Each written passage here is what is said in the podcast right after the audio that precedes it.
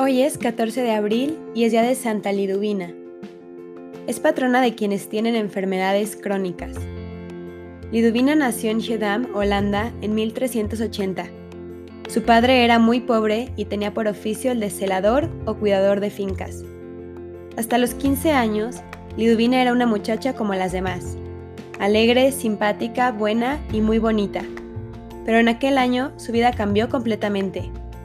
Un día, después de jugar con sus amigos, iban a patinar y en el camino cayó en el hielo partiéndose la columna vertebral. La pobre muchacha empezó desde entonces un horroroso martirio. Continuos vómitos, jaquecas, fiebre intermitente y dolores por todo el cuerpo la martirizaban todo el día. En ninguna posición podía descansar.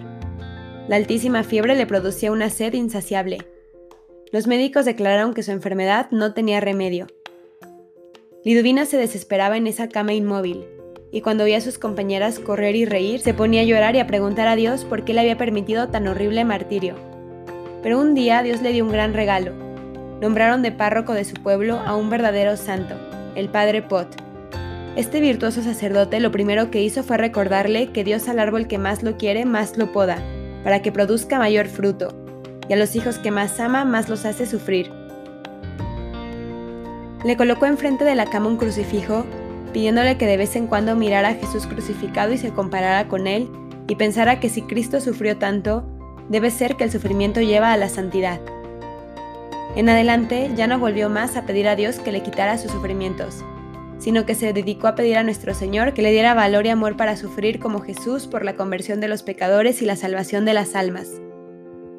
Santa Liduvina llegó a amar de tal manera sus sufrimientos que repetía, si bastara rezar una pequeña oración para que se me fueran mis dolores, no la rezaría.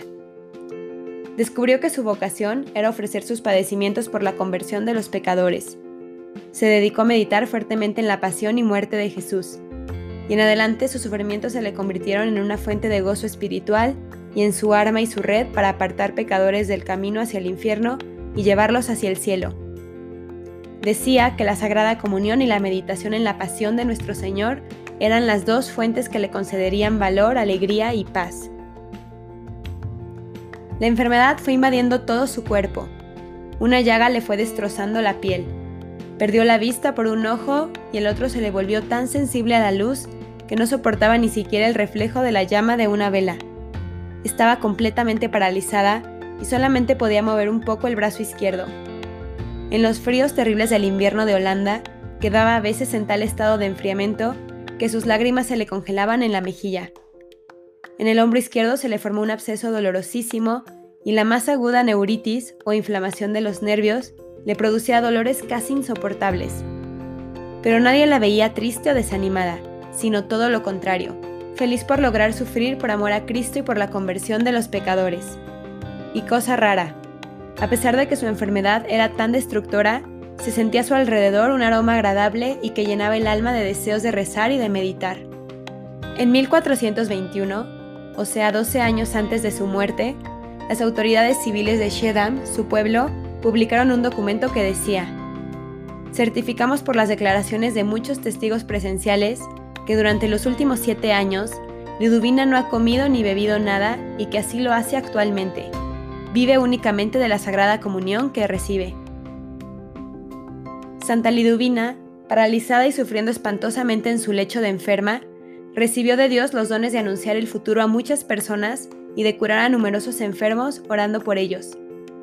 A los 12 años de estar enferma y sufriendo, empezó a tener éxtasis y visiones. Mientras el cuerpo quedaba como sin vida, en los éxtasis conversaba con Dios, con la Santísima Virgen y con su ángel de la guarda. Unas veces recibía de Dios la gracia de poder presenciar los sufrimientos que Jesucristo padeció en su santísima pasión. Otras veces contemplaba los sufrimientos de las almas del purgatorio y en algunas ocasiones le permitían ver algunos de los goces que nos esperan en el cielo. Dicen los que escribieron su biografía que después de cada éxtasis se afirmaba más y más en su vocación de salvar almas por medio de sufrimiento ofrecidos a Dios y que al finalizar cada una de estas visiones aumentaban los dolores de sus enfermedades pero aumentaba también el amor con el que ofrecía todo por nuestro Señor.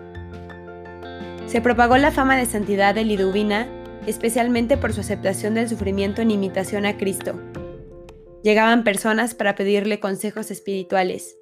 Nuevas pruebas acecharon a Liduvina cuando el padre Pot fue transferido de la parroquia. El nuevo sacerdote, el padre Andries, enseguida demostró desagrado hacia Liduvina y la acusó desde el púlpito de ser una impostora, por lo que no le llevaría más la comunión. Los vecinos de Liduvina se enojaron mucho hasta que el obispo envió una comisión a Shedam para investigar el caso de Liduvina. Al final declararon que Liduvina es una católica ferviente, sinceramente religiosa y no pudieron encontrar evidencia de fraude.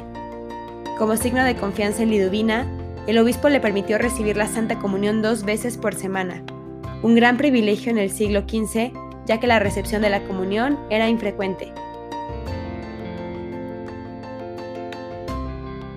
Y el 14 de abril de 1433, día de Pascua de Resurrección, poco antes de las 3 de la tarde, pasó santamente a la eternidad.